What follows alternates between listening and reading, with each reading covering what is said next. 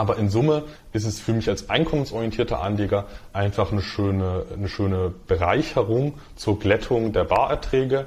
Und ähm, ich habe da je nach Betrachtungsweise so zwischen 20 und 30 Prozent ähm, meines Portfolios investiert.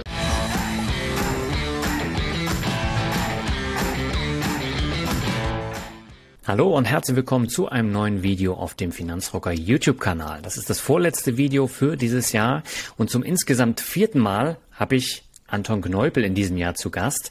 Er macht den YouTube-Kanal Devi Dividende und den Podcast Einkommensinvestoren mit Luis Pazos zusammen, hat ein Buch rausgebracht in diesem Jahr über Closed End Funds. Darüber haben wir in den letzten Videos gesprochen.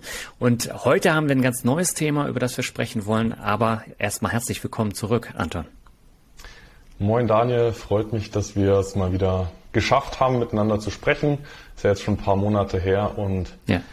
diesmal zu einem etwas anderen Thema, was immer mal wieder auch in der Öffentlichkeit angerissen wird, dann aber häufig nur ja, relativ oberflächlich abgearbeitet wird. Deswegen können wir da heute nochmal äh, mit einem kleinen Video versuchen, da etwas mehr Licht ins äh, Dunkel zu bringen. Aber worüber wollen wir denn eigentlich sprechen? Ja, wir wollen über alternative Investments sprechen. Das klingt ja schon mal sehr kritisch, aber wenn wir das jetzt so ein bisschen in den Zusammenhang vom Börsenjahr packen, dann macht es doch wieder Sinn. Denn als normaler Anleger war das Börsenjahr ja geprägt von einem Auf und Ab. Ne? Also es ging hoch, es ging runter. Und ähm, wie war das jetzt für, für so einen Einkommensinvestor wie dich? Hattest du da auch diese Schwankung? Ja, aus welcher Perspektive musste man ja erstmal fragen eigentlich. Ja. Also ähm, einkommenstechnisch war es tatsächlich, also in meiner Strategie habe ich ja aus ganz verschiedenen Gründen, die hatten wir schon gemeinsam erläutert, da ist ja, ja. mein primäres Ziel, ein verlässliches, hohes und bestenfalls auch inflationsgeschütztes Einkommen zu generieren. Ja. Und das hat jetzt dieses Jahr sehr gut geklappt. Klar, es gab äh, die eine oder andere Dividendenabsenkung. Es gab auch bisweilen einen nahezu Totalausfall. Also ich bin aus meiner, aus meiner kleinen Russland-Position bin ich, ich meine, mit etwa zwei Drittel Verlust raus. Ähm, mhm. Da fehlt jetzt natürlich ein kleiner prozentualer Teil an Cashflow. In Summe haben aber aus einkommensorientierter Sicht die, die positiven Nachrichten über, überwogen. Also es gab diverse, gab diverse Steigerungen.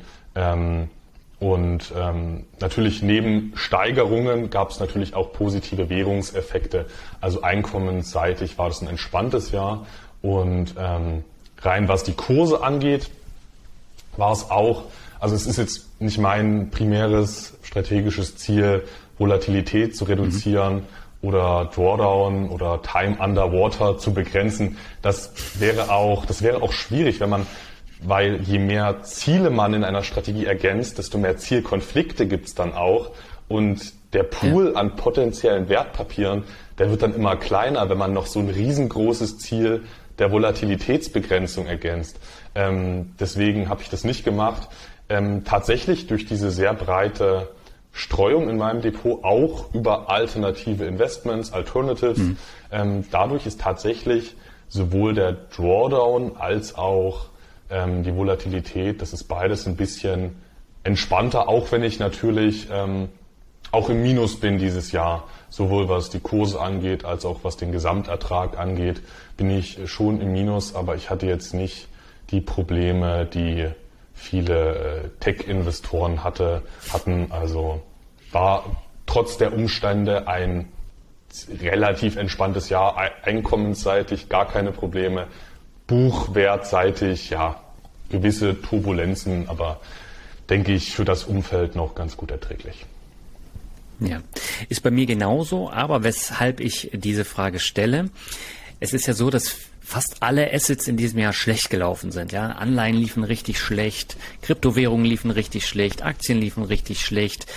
Gold hat sich da tatsächlich noch am besten gehalten, aber letztendlich, wenn man das über, über die letzten zehn Jahre betrachtet, war Gold jetzt auch keine Offenbarung.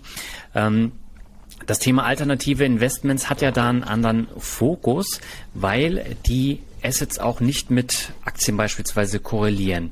Ähm, wieso sind Alternatives denn deiner Meinung nach einen zweiten Blick wert? Warum korrelieren die nicht mit den Aktien? Ja, die, die Korrelation, die ist würde ich sagen, so ein so ein Nebeneffekt davon, was sie eigentlich sind. Ähm, vielleicht, vielleicht springen wir einen kleinen Schritt zurück, ähm, mhm. was überhaupt Alternatives sind. Also Alternatives, die kann man ja jetzt ganz verschieden definieren. Ich denke, für den ja. durchschnittlichen deutschen Anleger sind Aktien ein hochgradig alternatives Investment neben, neben ihrer Immobilie, neben, neben ihren Edelmetallen und neben ihrem Sparbuch. Ähm, ja. Deswegen, was ist alternativ? Das hängt immer auf die, also es hängt ganz klar von der individuellen, subjektiven Betrachtungsweise ab. Deswegen möchte ich heute mhm. gar nicht so sehr auf diese individuelle Betrachtung ähm, eingehen, was Alternative sein könnte, sondern heute soll es mir primär mal darum gehen, was sind denn alternative Ertragsquellen, alternative Ertragsquellen und dann können wir es schon deutlich leichter abgrenzen von anderen Investitionsmöglichkeiten. Ähm, mhm. Heute soll es mal nicht um, um die außerbörslichen Investments gehen. Die werden ja auch bisweilen gern als alternativ beworben, kann man ja auch alles so machen. Um die soll es heute mal nicht gehen, um, um Schuhe, Sneaker oder, oder Rolex-Uhren, sondern heute soll es mal darum gehen, was äh, ist denn aus meiner Sicht, beziehungsweise aus Sicht der Erträge, was sind denn da an der Börse alternative Investments? Und an der ja. Börse haben wir ja zwei, zwei primäre Ertragsquellen. Zum einen Eigenkapitalrenditen von Unternehmen, von Aktiengesellschaften, äh, die entsprechenden Gewinne und dann auch Dividenden. Das sind, das ist eine klare Ertragsquelle. Ähm, das ist die Eigenkapitalseite bei, bei klassischen Unternehmensbeteiligungen. Auf der anderen Seite habe ich natürlich mhm. an der Börse Fremdkapitalbeteiligungen. Da profitieren wir von den Vergütungen in Form von Zinsen. Ähm, und das würde ich mal sagen, sind so die traditionellen börslichen Möglichkeiten, Geld zu verdienen. Äh, Unternehmensgewinne und ja, Festzinsvergütungen, äh, Zins, Zinsvergütungen. Und daneben gibt es eben noch an der Börse andere Möglichkeiten, Geld zu verdienen, eben alternative Möglichkeiten, Geld zu verdienen. Und ähm, wenn wir überlegen, dass es eben nicht, dass alternative Investments, Alternatives eben nicht direkt von Unternehmensgewinnen primär abhängig sind und auch nicht direkt von Zinsen abhängig sind, daraus kann sich dann eben so eine Unkorreliertheit ergänzen. Mhm. Und ähm, Korrelation könnte man jetzt auch wieder unterschiedlich definieren. Betrachtet man das aus Sicht der Kurse oder aus Sicht der inneren Rentabilität? Ich finde da die, die innere Rentabilität ein bisschen einfacher, weil ähm, die, die Kurse, die werden am Ende immer durch Anleger getrieben und es kann ja sein, dass die innere Rentabilität von einem alternativen Investment sehr unkorreliert ist, unkorreliert tatsächlich ist. Aber wenn die Anleger dann im Crash auf Verkaufen drücken, dann bringt einem die innere Unkorreliertheit nichts. Also ich finde es einfacher, auf die inneren Erträge zu schauen und weniger auf die, auf die Kurse. Aber tatsächlich, wenn ähm, die Ertragslage, die innere Rentabilität unkorreliert ist, dann neigen gewisse Assets natürlich dann auch dazu, bisschen weniger zu schwanken ähm, und hatten jetzt auch bisweilen in dem Jahr weniger Drawdown oder gar keinen Drawdown. Mhm. Jetzt äh, hast du natürlich schön das Ganze erklärt, aber ich glaube, viele von den äh, Zuschauern werden damit jetzt noch nicht so viel anfangen können. Wir vertiefen das gleich. Vorher noch der kurze Disclaimer. Ähm, bei diesem Videoformat handelt es sich weder um eine Aktienempfehlung noch um eine Anlageberatung. Wir beide geben unsere Meinung wieder und was ihr dann daraus macht, das bleibt euch überlassen. Und wir haben, glaube ich, in einem der letzten Videos auch schon über äh, so ein alternatives Investment gesprochen. Ähm, bevor wir jetzt einzelne vorstellen, äh, äh, erklär doch mal so ein bisschen, was sind die Chancen und Risiken von diesen alternativen Investments? Weil das ist natürlich immer mit einem Makel behaftet. Ne? Alternativ heißt immer, boah, ja, ich habe eine hohe Rendite und das Risiko ist entsprechend hoch. Ähm, hier muss man aber tatsächlich differenzieren bei den börsengehandelten alternativen Investments, die du gerade beschrieben hast. Ähm, genau so ist es und deswegen, ich würde mich heute gar nicht irgendwie aus dem Fenster lehnen und diese ja, Sneaker-Investments oder Rolex-Investments bewerten, ähm, habe ja. ich ehrlich gesagt keine, keine besonders qualifizierte Meinung. Jetzt außer, mhm. dass halt ein Sneaker keine Erträge produziert. Das ist schon mal so ein äh, gewisser Makel. Er kostet auf der anderen Seite halt Geld in der Pflege und in der, in der ähm, Lagerung. Ähm, das sind jetzt nur ja. gerade spontane Einfälle dazu.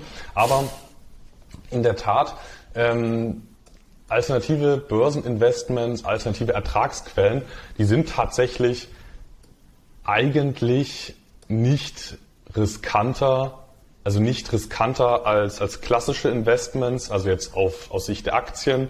Ähm, sie sind bloß anders und deswegen sind sie so interessant.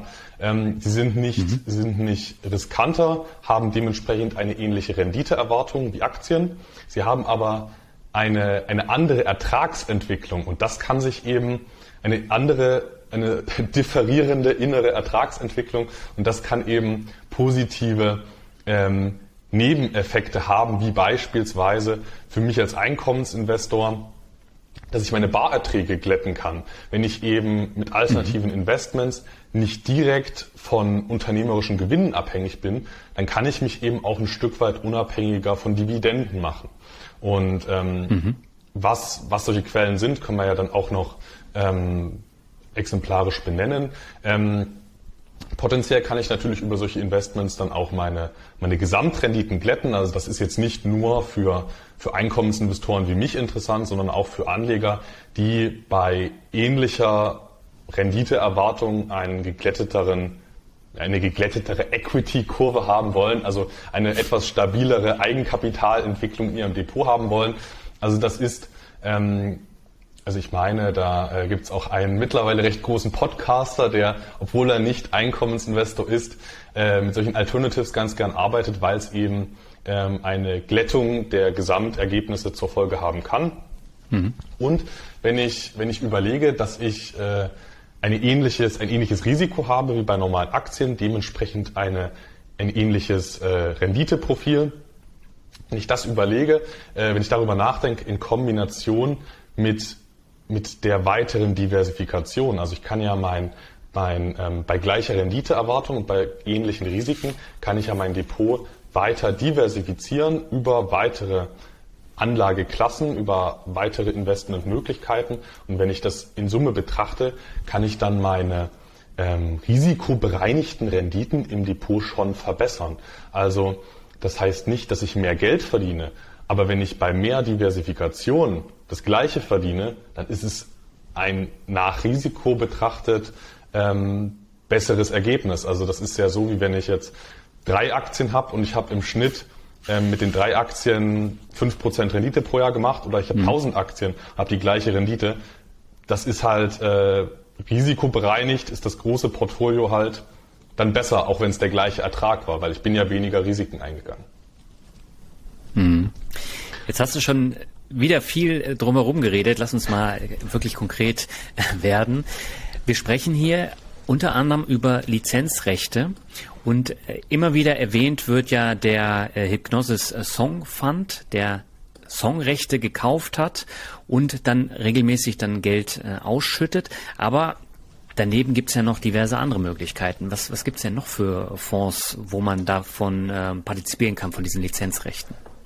Genau, Lizenzrechte sind ja so eine, eine Art von, von alternativen Investments, weil die mhm. eben nicht, die sind nicht gewinnabhängig, da werden die Erträge entstammen da dem Umsatz. Also es gibt bei Lizenzen und Rechten, bei Royalties im Englischen, äh, da werden die Ergebnisse umsatzabhängig gezahlt. Heißt, das ist ein ganz klassisches alternatives Investments, Royalties.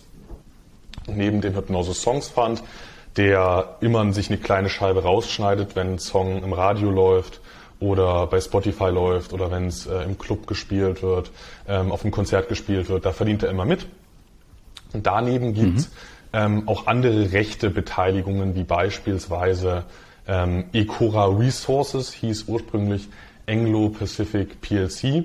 Das ist eine, ähm, mhm. ein britischer Rechtefonds, Minenrechtefonds, ohne dass es in einem Fondskonstrukt ist. Es ist ähm, rein strukturell eine normale Aktiengesellschaft, die verhalten sich aber wie ein, mhm. wie der Hypnosis Songs Fund, investieren aber nicht in Musikrechte, sondern die investieren weltweit in Minen, ähm, kaufen die Flächen, diese, die Flächen mit den entsprechend im Boden enthaltenen Rohstoffen, ähm, die kaufen die auf und gegen Lizenzgebühr lassen die dann diese ähm, Rohstoffe fördern von Unternehmen wie Rio Tinto, BHP.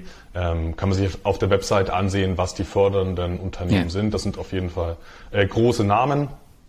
Und das ist, ist ein ähnliches Konzept. Ich kann hier halt ähm, relativ relativ konjunkturunabhängig Geld verdienen. Natürlich nicht komplett, aber ob jetzt ähm, BHP einen super Gewinn macht oder fast nichts verdient, das ist sowas wie Ecora Resources egal, weil solange da in den Minen gefördert wird, erhalten die immer einen gewissen Anteil. Heißt, auch in schlechten Jahren, wo Rohstoffunternehmen Verluste schreiben, können solche Sachen hier durch umsatzabhängige Beteiligungen ähm, Geld verdienen und damit auch verlässlich Dividenden zahlen.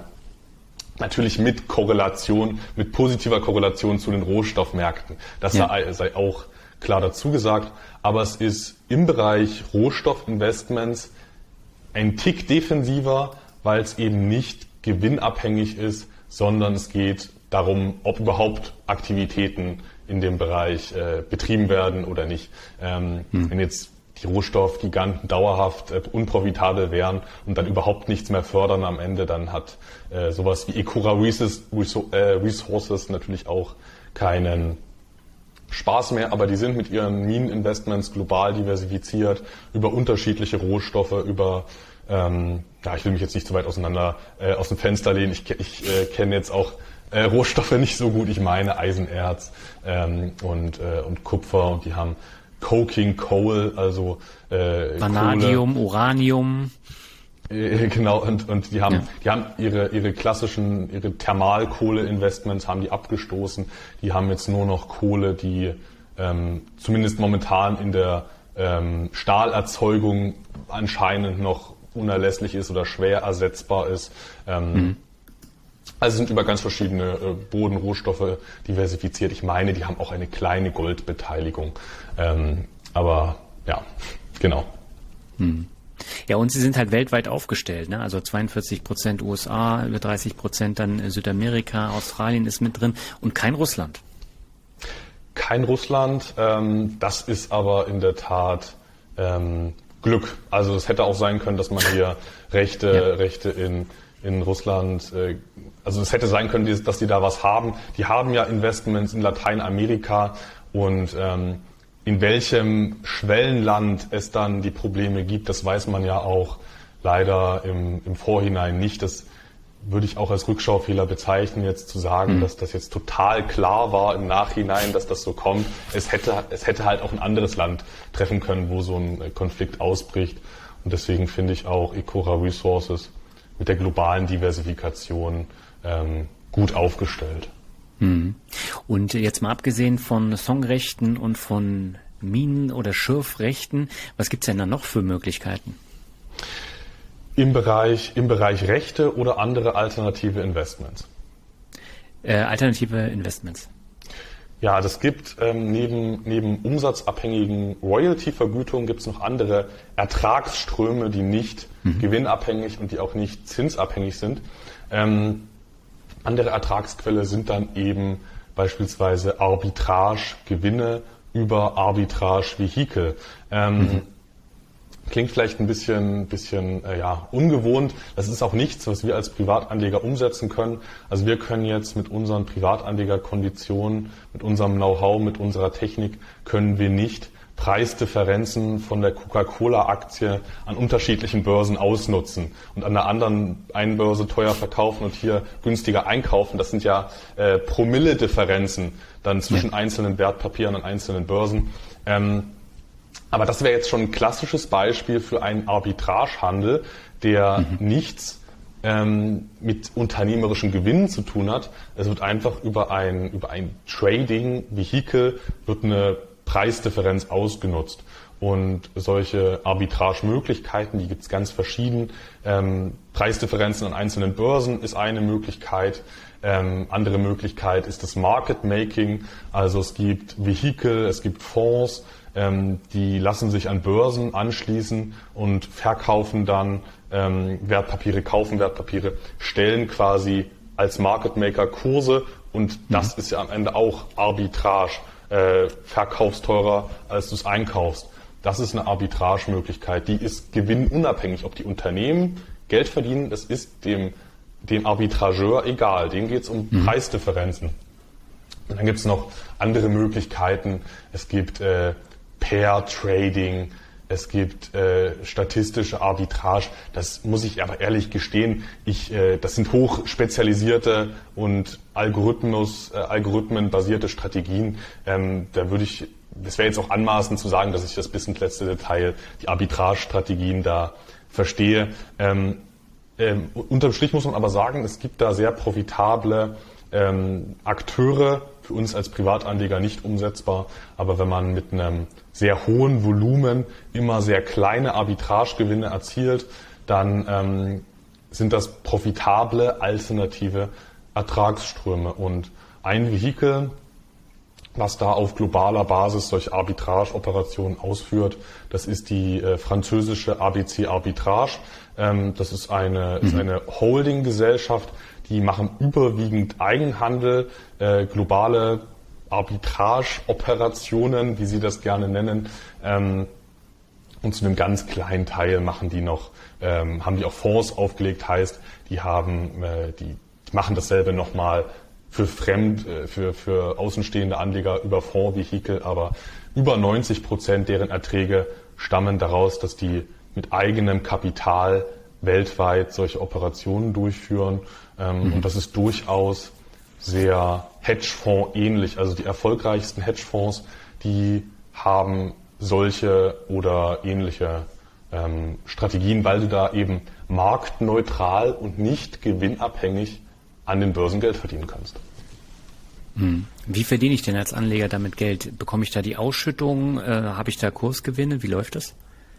Na, so ein Vehikel wie ABC Arbitrage, die ähm, erwirtschaften auf das Eigenkapital, erwirtschaften die Renditen. Das können durchaus mal so 10 Prozent im Jahr sein. Also das sind aktienähnliche mhm. Renditen.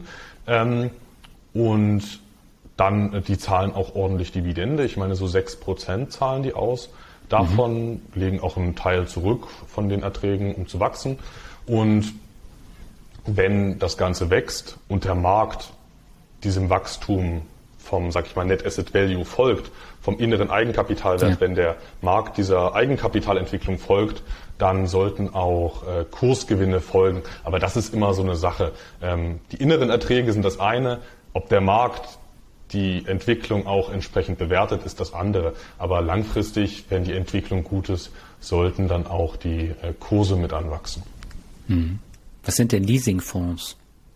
Leasingfonds, das ist ähm, das ist halt eine Möglichkeit, um teure Projekte zu finanzieren. Und mhm. in Deutschland ist der Begriff Leasingfonds nicht so weit verbreitet. Es gibt aber eine sehr bekannte Leasingfondsart in Deutschland und das sind die Immobilienfonds. Die heißen bloß nicht so, es sind halt Immobilienfonds. Ähm, mhm. Und so gibt es eben ganz verschiedene Anlagemöglichkeiten, die kosten alle viel Geld und eine Möglichkeit, die zu finanzieren, ist ein Leasingfonds aufzulegen, Gelder einzusammeln. Die Sachen werden gekauft, finanziert, teilweise dann noch mit äh, Fremdkapital angereichert und ähm, dann kümmert sich die Managementgesellschaft vom jeweiligen Fonds darum, dass diese Assets vermietet werden, wie beim Immobilienfonds, oder verliest werden. Das ist aber am Ende, ist auch egal, ob man jetzt vermieten oder verliest sagt. Dieses äh, Prozedere gibt es bei Immobilienfonds teure Assets werden gekauft, anschließend vermietet. Ähm, mhm. Das gibt's bei Schiffen, das gibt's bei Flugzeugturbinen, ähm, ist ja auch sehr, sehr teuer. Ähm, mhm. Und das gibt's auch bei kompletten Flugzeugen. Und ähm, eine Möglichkeit, wie man, wie man beispielsweise, ähm, also ein, ein Schiffsleasingfonds, beispielsweise die Tüften Oceanic Assets, der finanziert äh, diverse, diverse ähm, Schiffe, vor allem aus dem Bereich ähm, ja, chemische Tanker, Flüssigkeiten, ähm, aber auch noch mhm. andere Geschichten, Gastanker, ist da investiert. Das Ganze ist extern gemanagt. Die Managementgesellschaft kümmert sich darum, dass das Ganze verliest wird. Die Wartung, das ist dann auch alles nicht Fondssache, sondern ähm, der Fonds ist nur das Finanzierungsvehikel, was dann von ähm, Leasing-Einnahmen profitiert. Und das ist eben wieder eine andere Möglichkeit, Geld zu verdienen. Das ist nicht primär gewinnabhängig. Also ob jetzt diese großen Schiffsreedereien Geld verdienen, das ist dem Schiffsleasingfonds relativ egal, solange das Schiffsunternehmen nicht insolvent geht. Das gibt's auch ab und mhm. zu mal, dass der Leasingnehmer insolvent geht. Aber in der Regel werden dann beispielsweise, also bei Immobilien, da gibt's dann langlaufende Mietverträge, ähm, bei Schiffen gibt's langlaufende, äh, gibt's langlaufende Leasingverträge und ob das Unternehmen Geld verdient oder nicht, das ist egal, ähm, solange die nicht insolvent gehen. Ähm, man könnte sagen, das ist sowas wie ein Sachwertkredit, den man, den man Unternehmen gewährt. Du gibst einem Unternehmen mhm. nicht einen Geldkredit, sondern einen Sachkredit, der, der zahlt dafür vereinbarte, ähm, vereinbarte Entgelte. Und ähm, solange der nicht pleite geht, hast du über Jahre und möglicherweise Jahrzehnte einen sehr verlässlichen Cashflow und das auch unkorreliert ähm, beziehungsweise konjunkturrobust.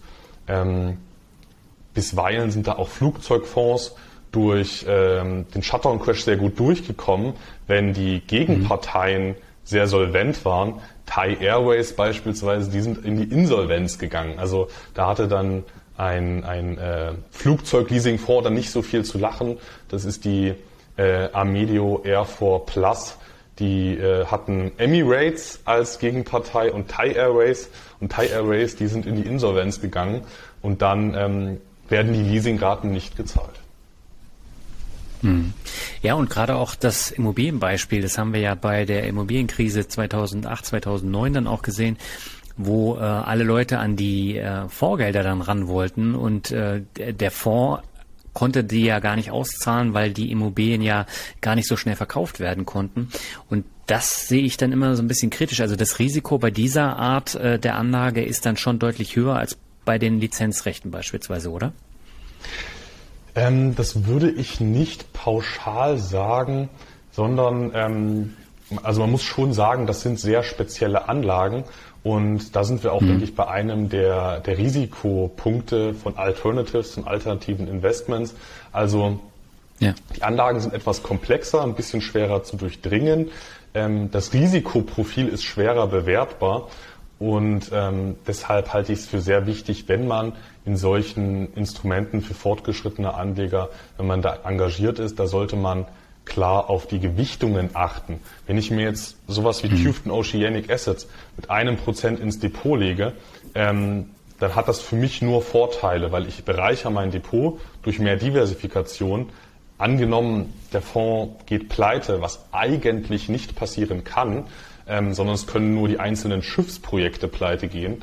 Ähm, mhm. Angenommen, der geht pleite, fehlt halt ein Prozent. Das wäre aber nicht so, so schlimm. Heißt, ähm, das Risiko sehe ich hier wirklich darin, dass man solche speziellen Sachen über die Maße hoch gewichtet, also fünf Prozent in so einen Spezialfonds zu investieren, ähm, das, das wäre ja, das, das wäre sehr, äh, würde ich für sehr riskant halten. Ähm, mhm. Und ähm, dieses Risiko, was du jetzt angesprochen hattest mit den offenen Immobilienfonds, das ist tatsächlich nochmal, das würde ich nochmal anders bewerten, weil die, die offenen Immobilienfonds, die hatten ja das Problem, dass sie offen waren und nicht, dass die Immobilien ja. generell schlecht waren. Die sind ja durch ihre durch ihren Konstruktionsfehler selber kaputt gegangen, weil sie dann äh, immer wieder in den Abwärtsstrudel Immobilien verkaufen mussten. Ähm, so ein Problem hat jetzt, äh, haben jetzt die genannten Vehikel nicht. Also das sind, äh, mhm. die haben einen Kapi äh, stabilen Kapitalstock. Im Zweifel notiert dann halt der Hypnosis Songs Fund oder die Tufton Oceanic Assets Limited, die äh, notiert dann halt im Zweifel mit Abschlag vom NAV, aber die Anlageklasse oder die Fondsergebnisse werden dadurch nicht beeinflusst, äh, nur weil Anleger ihr Geld abziehen wollen. Mhm. Also äh, zusammenfassend kann man jetzt eigentlich sagen, das ist eine Anlageklasse, die nicht korreliert mit den normalen Aktien beispielsweise oder den normalen Fonds, aber auch hier sind Risiken vorhanden, die man schlecht als einzelner Anleger einschätzen kann. Ähm, aber was man dazu sagen muss, als Beimischung kann man sich gute Erträge leisten. Das würde ich genauso sagen und ähm, die, die äh, die Dosis macht das Gift. Also wenn man sich jetzt beispielsweise zehn, zehn Alternatives A 1% ins Depot legt, hat man meiner Meinung nach äh, eine deutliche Verbesserung als fortgeschrittener Anleger in seiner Diversifikation erhalten. Ähm, mhm. Sollte man sich jetzt den Hypnosis Songs Fund mit 15% ins Depot legen und sowas machen leider Anleger, dann würde ich das für hochgradig riskant halten, allein schon ja. deshalb, weil ja Songrechte nicht diese Bedeutung in der globalen Weltwirtschaft haben. Ja. Ja, und gerade auch so das Thema Musik, das ändert sich ja auch vom Konsum. Ja, wenn du dir die 80er anguckst, damals war ähm, war das noch ein ganz anderes Thema. Du hattest Plattenfirmen, die haben mit Geld um sich geschmissen. Es gab diese Rock äh, Rockstar-Partys und alles. Und heute äh, hast du das alles gar nicht mehr. Und du hast äh, Streaming-Dienste, die äh, sehr sehr wenig auszahlen an die Künstler. Und äh, da findet jetzt auch ein Bereinigungsprozess statt. Keiner weiß, wie ist es in zehn Jahren, ja? Welche Bedeutung hat Musik dann? Und das kannst du eigentlich mit allen Assets so machen. Genau. Und deswegen äh, breite Diversifikation, möglichst wenig Prognosen anstellen, ja. ähm, sich nicht zu sicher sein mit den Investments. Das hatten wir das letzte Mal schon besprochen. Genau. Ich mag ja den Hypnosis Songs Fund, aber auch auch die Anlageklasse so, so attraktiv, wie die vielleicht aussieht mit ihren hübschen Liedern. Aber das ist nicht risikofrei. Ähm, es ist in passender Gewichtung meines Erachtens eine Verbesserung in der Gesamtdiversifikation, in falscher mhm. Gewichtung sehr riskant. Ja, ja, äh, Gut, dass du das auch nochmal unterstreichst. Was mich jetzt noch interessieren würde, wo kann ich denn die Produkte handeln? Kann ich die jetzt bei der äh, Comdirect, bei der ING, bei der DKB handeln oder brauche ich da tatsächlich einen CapTrader-Account? Also wer jetzt äh, professionell dauerhaft das Ganze mit in den Bestand holen will, der sollte, ähm, der sollte sich schon nach anderen Brokern umsehen, nach beispielsweise hm. CapTrader oder Interactive Brokers, Lynx Broker. Die haben da das beste Preis-Leistungs-Verhältnis, aber den einen oder anderen Titel, den wird es auch bei Standardbrokern geben, nicht bei Neobrokern, aber äh, mhm. so Standardbroker kommen direkt ING, Consors, die haben meistens auch dann einen ein Auslandshandel, dass man gegen relativ hohe Gebühr beispielsweise an der London Stock Exchange oder an der New York Stock Exchange äh, ordern kann. Ähm, die, beispielsweise eine Position, da fallen dann auch die Kosten nicht so sehr ins Gewicht, aber wer sich jetzt mehrere in den Bestand holen will, ähm, kann man schon drüber nachdenken, noch ein Zweitdepot zu eröffnen. Also wenn ich das jetzt beispielsweise über äh, CapTrader oder andere Plattformen kaufe, worauf muss ich denn bei diesen alternativen Investments achten? Also ganz wichtig ist natürlich, jetzt mal unabhängig davon, an welcher Börse die notieren, ähm, mhm. also je nach Börse variieren natürlich die Handelszeiten. Also wenn ich in Australien oder einen entsprechenden Wasserrechte-Titel beispielsweise dann ähm, muss ich die Order über Nacht einstellen. Da kann ich das jetzt nicht mittags in Deutschland äh, ordern, deutscher Zeit. Ähm, ganz wichtig bei allen diesen alternativen Investments, da sind extrem viele langfristig orientierte Buy-and-Hold Anleger, die einfach nur äh, das Einkommen wollen und ja. die langfristige Beteiligung wollen. Da sind ganz viele solche Anleger investiert. Heißt, ähm, da wird weil die Titel auch häufig relativ langweilig sind, da passiert nicht so wahnsinnig viel. Heißt, da wird nicht so viel getradet, was eigentlich ja nicht schlecht ist. Wenn man aber rein will, hätte man ja ganz gern viel Liquidität. Und das ist mhm. eben auch so ein Nachteil. Die Liquidität ist geringer. Damit muss man umgehen in der Form, dass man unbedingt mit Limit arbeitet.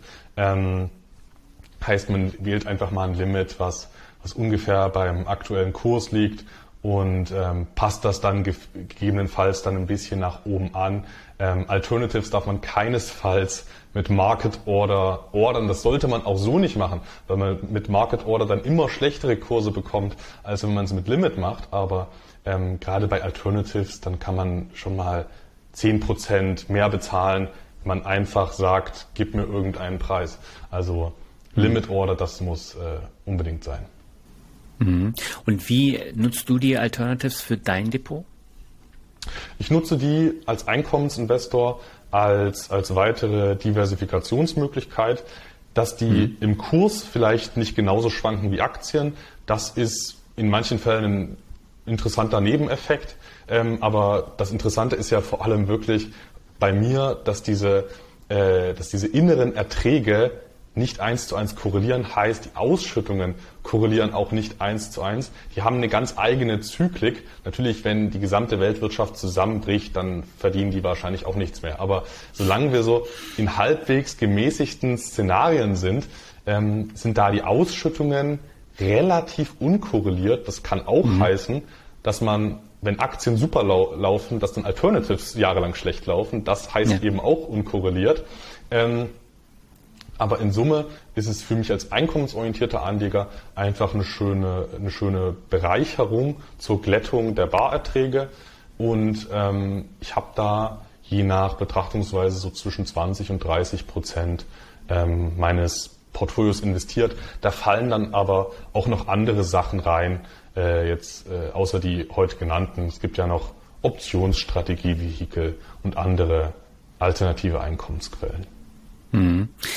Wenn die Leute jetzt Interesse haben, sich darüber ein bisschen mehr zu informieren, äh, wo können sie das machen? Also ich weiß, in eurem Buch habt ihr ein bisschen äh, darüber geschrieben, aber auch nicht so viel, oder?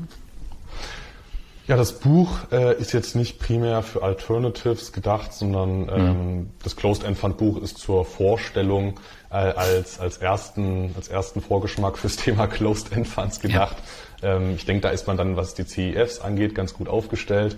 Ähm, ansonsten Alternatives, ich denke, da ist äh, kostenlos und trotzdem sehr umfangreich der Einkommensinvestoren-Podcast zu empfehlen. Ähm, da besprechen wir viele entsprechenden Vehikel. Wir haben da auch einen Wasserrechtefonds für Australien mhm. vorgestellt, haben Optionsstrategie-Vehikel jetzt erst vor kurzem mit den Covered Call Fonds besprochen. Also da ist schon einiges dabei, wenn man sich nochmal ein bisschen ja, erweitern möchte, nochmal andere, noch mal andere Ertragsquellen erschließen will.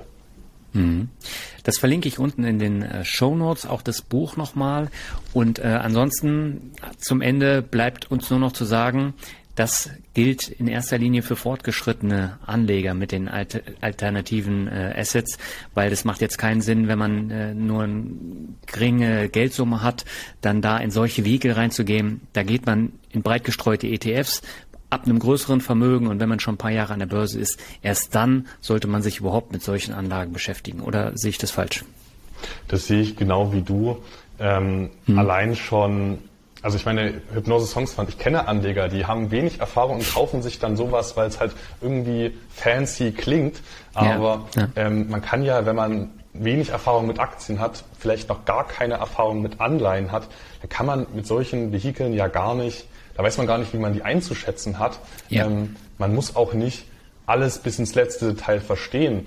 Aber ich verstehe beispielsweise beim Hypnose Songs Fund, dass das nicht risikofrei ist und mhm. ähm, der erfahrene Anleger weiß, dass er sowas dann nicht zu hoch gewichtet. Ob das jetzt ein Prozent ist, zwei Prozent oder drei Prozent, das ist gar nicht so relevant, aber man sollte halt nicht 20 Prozent oder so äh, in so ein Spezialvehikel investieren.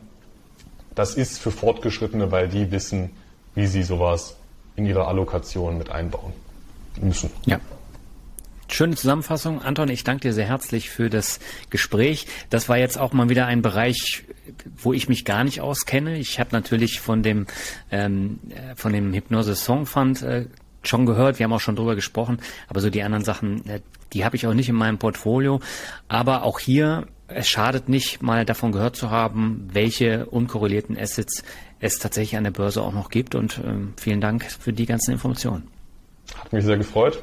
Daniel, und ja, vielleicht bis zum nächsten Mal. Dir eine gute Zeit, schöne Weihnachten. Dir auch. Ciao. Ciao.